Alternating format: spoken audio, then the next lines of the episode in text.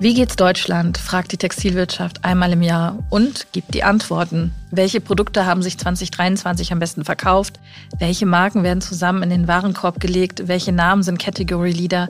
Wer sind die umsatzstärksten in Handel und Industrie? Was erwarten Kundinnen und Kunden heute? Jelena Faber ist Ressortleiterin Business bei der TV und sie hat den Überblick und die Antworten. Und daher freue ich mich sehr, dass sie heute hier zu Gast ist im TV-Podcast. Hallo Jelena, schön, dass du da bist. Hallo Judith, danke, dass ich mal wieder da sein darf. Ist schon ein bisschen länger her. Ja, ich freue mich. Freu mich auch, dass du wieder da bist.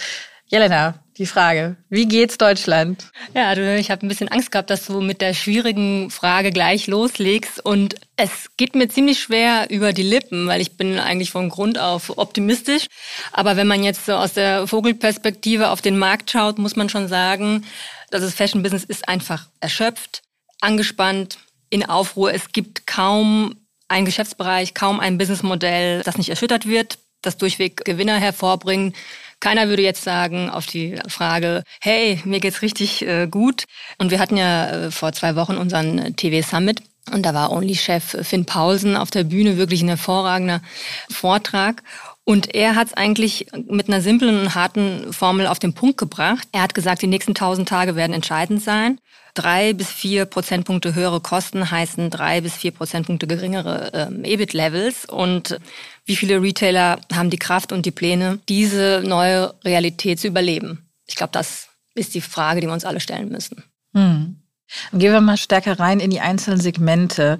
Was sind so die größten Bewegungen, die größten Einschnitte, die sich in den einzelnen Marktsegmenten manifestiert haben 2023? Ja, wir müssen mit, mit Online loslegen, weil das ist glaube ich, das Neueste, dass dieses Mal auch die Online-Retailer gemeint sind. Ähm, die Zeit der Draufgänger, die Zeit der entfesselten Expansion, das ist vorbei. E-Commerce ist kein Selbstläufer mehr.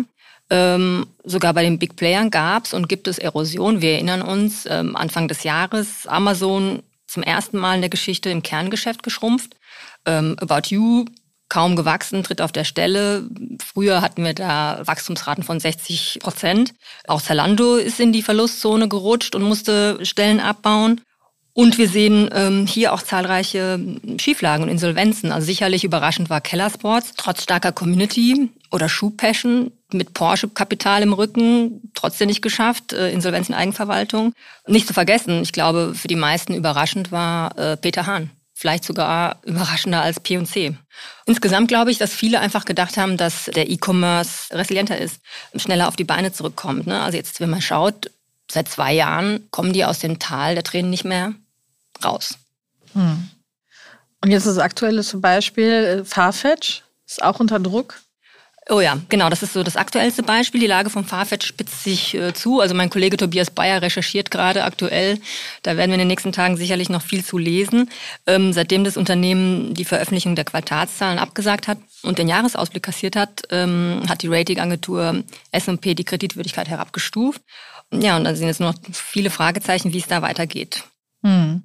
Gut, Farfetch war ja auch so ein Omnichannel-Enabler für ähm, viele stationäre Retailer. Du hast hauptsächlich über Pure Player gesprochen. Wie stark sind denn die Omnichannel-Retailer betroffen von den Entwicklungen, die du skizziert hast? Genauso stark, also genauso stark. Und wir sehen auch, dass viele ein großes Fragezeichen hinter den E-Com stellen. Jüngstes Beispiel Modepark Röther, die haben E-Com eingestellt aus dem simplen Grund, ähm, oder das heißt simplen Grund, aus dem harten Grund. Wir haben es einfach nicht geschafft, das profitabel aufzustellen. Und das ist total nachvollziehbar. Es ist auch nicht verwunderlich, wie sollen Omnichannel ein profitables Online-Business auf die Beine stellen, wenn noch nicht mal Pure Player das können. Ne?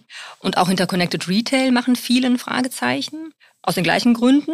Also die Plattformidee damals von Zalando, das war in Pandemiezeiten natürlich ähm, eine gute Idee, hat vielen geholfen, hat auf dem Höhepunkt der Pandemie vor allem gut funktioniert, um Bestände loszuwerden. Mittlerweile rechnen viele Spitzer und sehen, dass unterm Strich einfach nichts oder wenig übrig bleibt. Weil Zalando aber auch natürlich die Händlergebühren erhöht hat. Klar, klar, das gehört natürlich auch dazu. Ja, aber auch Prozessgebühren, Retouren, all das, was dazukommt, funktioniert halt einfach in diesem Multipartnerverbund für viele nicht mehr.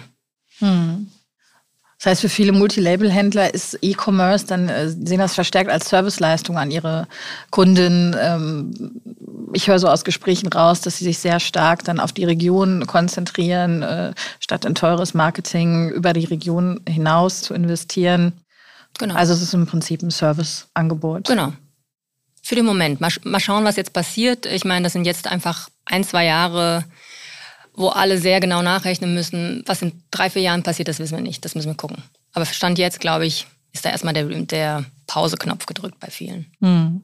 Okay, also online schwächelt wird stationär dann stärker? ja, das ist natürlich die Frage, die dann immer kommt. Und ja, es gab im, ich glaube im Sommer 2022, da gab es Monate, ähm, da hat der stationäre Handel wirklich stark überperformt. Und da war einfach Nachholshopping.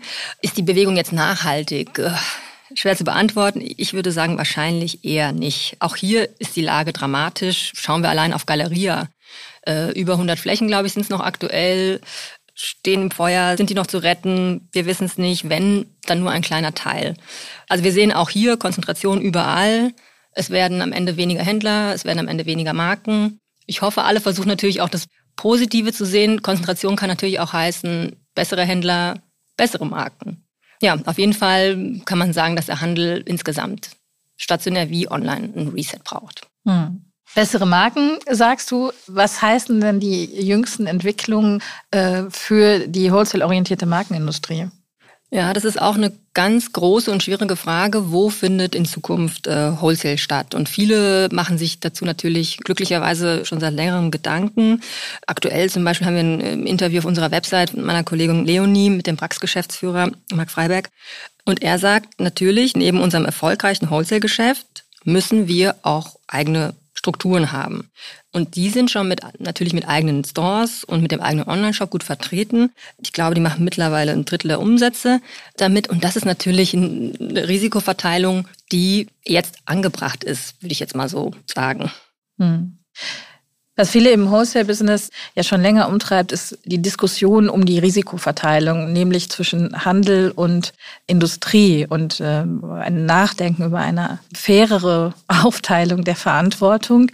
Es gibt ja einige Ansätze, die da erfolgsversprechend scheinen, mehr Marge auf beiden Seiten herauszuholen. Hm. Ja, wir stehen da mitten in der Transformation genau dessen, was du beschrieben hast, des Sortimentsmanagements. Und man muss es platt und pauschal sagen, offene Daten sind da einfach der Hebel, der Gamechanger. Da ist die Branche noch nicht so gut aufgestellt, wie man denken könnte.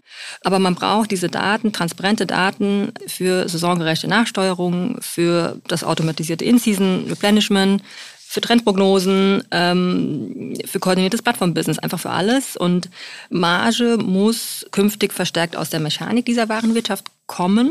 Und da ist natürlich Best Case Opus. Man kann es schon fast gar nicht mehr hören, aber es ist so, die flache, kontinuierliche Taktung dieser kompakten Programme im Verlaufe des Jahres, das gilt einfach als beispielhaft und die kurzfristige Nachversorgung sowieso. Und jetzt gehen die einen Schritt weiter. Das neueste Projekt, das ist ein B2B-Marketplace. Und dessen Ziel ist es, Produkte aus der eigenen Kollektion, die bereits am Markt sind, äh, transparent zu machen, sie zu tracken, sie zu tauschen und damit Über- und Unterleger im Kreis der Kunden auszubalancieren. 2500 POS beliefert Opus aktuell und im Sommer hat man jetzt äh, mit einigen Dutzend begonnen, dieses Kreislaufsystem oder Rotationsmodell zu testen. Und das, das ist die Richtung. Hm. Gut, Opus ist jetzt so ein Category Leader, der seine Daten im Griff hat, der sehr weit vorne ist, an denen sich auch andere orientieren, der Benchmark ist. Gibt es weitere Gewinner in dieser schwierigen Marktkonstellation?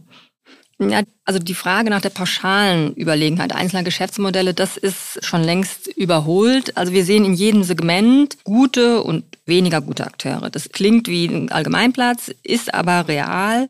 Und oft, das sehen wir, ist das Ergebnis individueller Managementkunst. Da kommen jetzt so Soft Skills ins Spiel. Wir haben das mal so mit so einem abstrakten Begriff Marktnähe beschrieben. Und ich komme jetzt mal wieder auf den Finn Paulsen zurück, weil er wirklich einen ganz schlauen Vortrag gehalten hat auf unserem TV-Summit und uns seinen Kollegen mit nachhaltigen Wahrheiten äh, konfrontiert hat. Und er sagt, der Abstand zwischen dem Top-Management und dem Kampf in den Geschäften ist vielerorts zu groß geworden. Er, Finn Paulsen, mit Only, aktuell glaube ich 1,2 Milliarden Euro Umsatz, bald 18 Prozent Gewinn, er geht jeden Samstag in seine eigenen Only-Stores oder zur Konkurrenz. Er hat sogar einen eigenen Stuhl bei Sarah, sagt er. ja, du lachst, aber er setzt sich hin und beobachtet. Ne? Er guckt, was kaufen die Kunden, was kaufen die Kundinnen, wo laufen sie, was nehmen sie mit in die Umkleidekabine und ich nehme ihm das ab, ich glaube ihm das. Ich finde das total beeindruckend. Das, das sind so Lifetime Achievements in eigenen Stuhl bei Sarah. ja, und das macht den Unterschied. Und das macht den Unterschied. Und natürlich gibt es da auch Hard Facts, zum Beispiel Zugang zum Kapital. Natürlich läuft es aktuell gut für alle, die keine Kapitalsorgen haben, weil sie entweder einen harten Sparkurs fahren, wie viele Onliner aktuell, oder wie zum Beispiel Shein, die weiteren Zugang zu frischem Kapital haben. Das haben ja leider nicht, nicht sehr viele. Gut läuft auch, das kann man auch durch die Bank sagen, für alle, die ein, gutes Stammkundengeschäft aufgebaut haben und nicht ständig auf teure Neukundenakquise angewiesen sind. Lass uns noch mal kurz in die Zahlen blicken. Ihr habt ja mit sehr vielen Marktforschungsinstituten gesprochen, Hachmeister Partner, ihr konntet auf den Textilwirtschaft Testclub zurückgreifen, BVH äh, gesprochen. Wie spiegeln die Zahlen ähm, das wieder, was du beschrieben hast? Ja, vielleicht vorneweg. Ähm, nie war es schwieriger, seriöse Prognosen zu formulieren. Und zugegeben, das haben wir sicherlich letztes Jahr an dieser Stelle auch gesagt. Aber es ist so. Und damals haben wir auch mit Hachmeister und Partner zusammen eine Prognose oder versucht, eine Prognose abzugeben für 2023. Und wir sind bei fünf Prozent weniger Umsatz ähm, herausgekommen. Die aktuellen Berechnungen, ähm, Hachmeisterpartner, wir und Euromonitor, zeigen einen Rückgang um lediglich 2,5 Prozent für 2023. Also wir haben uns sehr gerne positiv überraschen lassen. Für das kommende Jahr gehen wir und Hachmeister und Partner von einem Plus von 2 Prozent für den Gesamtmarkt aus. Gut wär's. genau, und äh, schauen wir uns vielleicht nochmal im Detail nochmal online versus ähm, stationär an. Wir hatten ja vorhin von der Aufholjagd gesprochen und ja, die wurde auch leicht fortgesetzt. Besonders deutlich hat man das in den ersten drei Monaten des Jahres gesehen. Da hatten wir begünstigt durch Nachholeffekte Umsätze, die hoch zweistellig zugelegt haben. Zwar schmolz dieser Effekt im Jahresverlauf ab, aufgelaufen per Ende November meldet der TV Test Club äh, nun ein Plus von 8 Prozent im Vergleich zum Vorjahreszeitraum. Anders online, also sogar der Branchenverband BVH hat sich zuletzt nicht mehr Mühe gegeben, die Lage irgendwie schön zu reden. Erstes Quartal minus 21 Prozent, zweites Quartal minus 14 Prozent, drittes Quartal minus 17,5 Prozent. Zwischendrin hat BFH äh, die Prognose auch äh, kassiert. Die sind äh, von 5 Prozent plus ausgegangen für den Onlinehandel und gehen jetzt von minus 5 für 2023 aus. Soweit die Zahlen. Okay, und du sagst, du bist Optimistin. Daher jetzt die letzte Frage an dich. Wann wird alles wieder gut? Ja, das frage ich alle meine Gesprächspartner und bei allen Gesprächspartnern ist es eher, ne, also wir, wir möchten und können keine Prognose abgeben. Auch LinkedIn ist voll mit Posts, mit Fragezeichen und unsicheren Ausblicken in die Zukunft. Das einzige Konkrete hat Tarek Müller, Co-CEO von About You, gesagt in einem Interview und er sagte, in spätestens drei bis vier Jahren wird die Krise vorbei sein. Wir sind dann in einer Situation, in der wir profitabler sind und weniger Wettbewerb haben werden. Und ich denke, das können wir jetzt einfach so stehen lassen, oder? Das ist ein gutes Schlusswort. Vielen Dank, Jelena, dass du die Zeit genommen hast. Danke dir, Judith. Das war Jelena Faber, Ressortleiterin Business bei der Textilwirtschaft. Und das war der Textilwirtschaft-Podcast für diese Woche. Für alle, die neugierig geworden sind und tiefer einsteigen wollen, gibt es die Wie geht's Deutschland Ausgabe der Textilwirtschaft in den Show Notes. Mein Name ist Judith Kessler. Vielen Dank fürs Zuhören. Kommen Sie gut durch die nächste Woche.